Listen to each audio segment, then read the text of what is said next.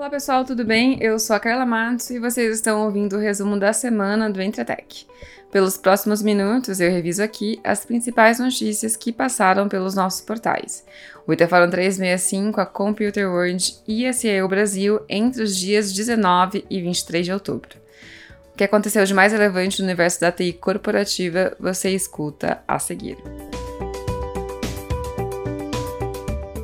Será que seu emprego será feito por um robô no futuro?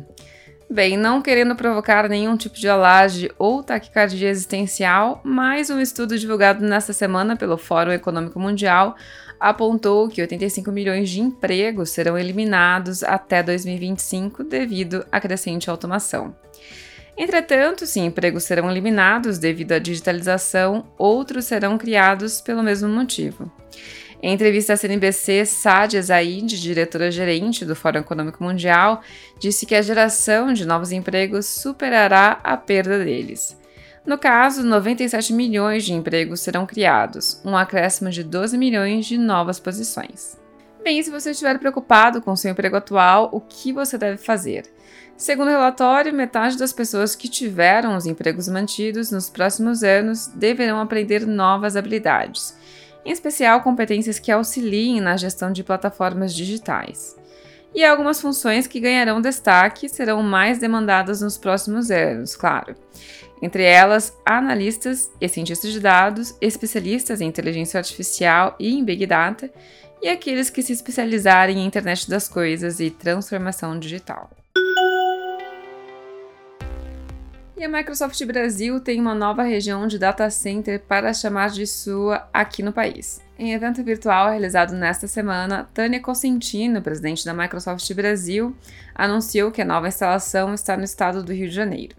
A companhia também trabalha para oferecer, até início de 2021, novas zonas de disponibilidade da Microsoft Azure para a região sul do país. E a Dell Technologies anunciou nesta semana o um novo projeto Apex, para colocar todo o portfólio de produtos e serviços sob modelo as a Service. Segundo a companhia, clientes poderão contratar todo o portfólio da Dell, desde os PCs até a infraestrutura de TI, sob este novo modelo de contrato. E de olho no mundo híbrido e multi-cloud, a Dell também anunciou o lançamento do Dell Technologies Cloud Console, uma espécie de controle único para as nuvens. Trata-se de uma plataforma online que propõe unificar e integrar as interfaces de nuvem dos clientes. E bem, vale dizer que ela também é as a service. E a disputa pelo 5G ganhou novos capítulos nesta semana, dando sequência aos embates entre Estados Unidos e China. Em evento realizado para jornalistas na última terça-feira, dia 20 de outubro, Joshua Hodges, que trabalha como diretor sênior para o hemisfério ocidental do Conselho Nacional de Segurança, informou que os Estados Unidos se preocupam sobre o uso que as empresas chinesas farão dos dados e da tecnologia 5G. Kimberly Reid, que é presidente do Exim Bank, que é o Export Import Bank dos Estados Unidos, e Sabrina Teichmann, diretora de corporação financeira dos Estados Unidos, para o Desenvolvimento Internacional informaram durante suas apresentações que o país atualmente presidido por Donald Trump estaria disposto a financiar empresas que desejam se associar a marcas americanas para a implementação da infraestrutura 5G. Na manhã da mesma terça, o conselheiro econômico da Casa Branca, Larry Kudlow, afirmou em um evento realizado pela Câmara do Comércio Brasil e Estados Unidos que o governo brasileiro deveria olhar com cuidado a China em relação à tecnologia 5G. Ao longo de 2020, os Estados Unidos sinalizam ao Brasil que a implementação de equipamentos chineses na infraestrutura do 5G poderia comprometer futuras parcerias entre os governos. No momento, nada está definido e membros do governo brasileiro, como o presidente da Câmara, Rodrigo Maia, acreditam que a decisão não deveria ser pautada por embates políticos. Do outro lado, operadoras nacionais querem a presença da Huawei por considerar que ela aumentará a competitividade e reduzirá os preços. E a Robert Half soltou a 13ª edição do seu Guia Salarial. Neste ano, o estudo destaca que a aceleração da transformação digital devido à pandemia do novo coronavírus valorizou os profissionais de TI, impactando diretamente no aumento das contratações em diversas áreas.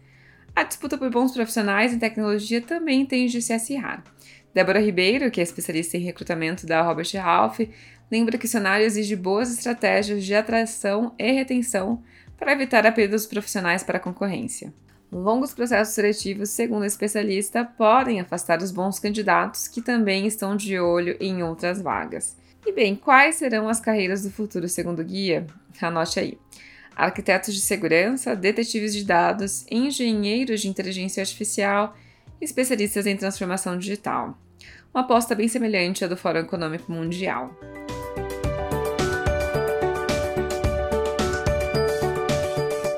E bem, pessoal, vou ficando por aqui. Para ler mais sobre essas e outras notícias, acessem os nossos portais, o IT Fórum 365, a Computer World e a SEO Brasil.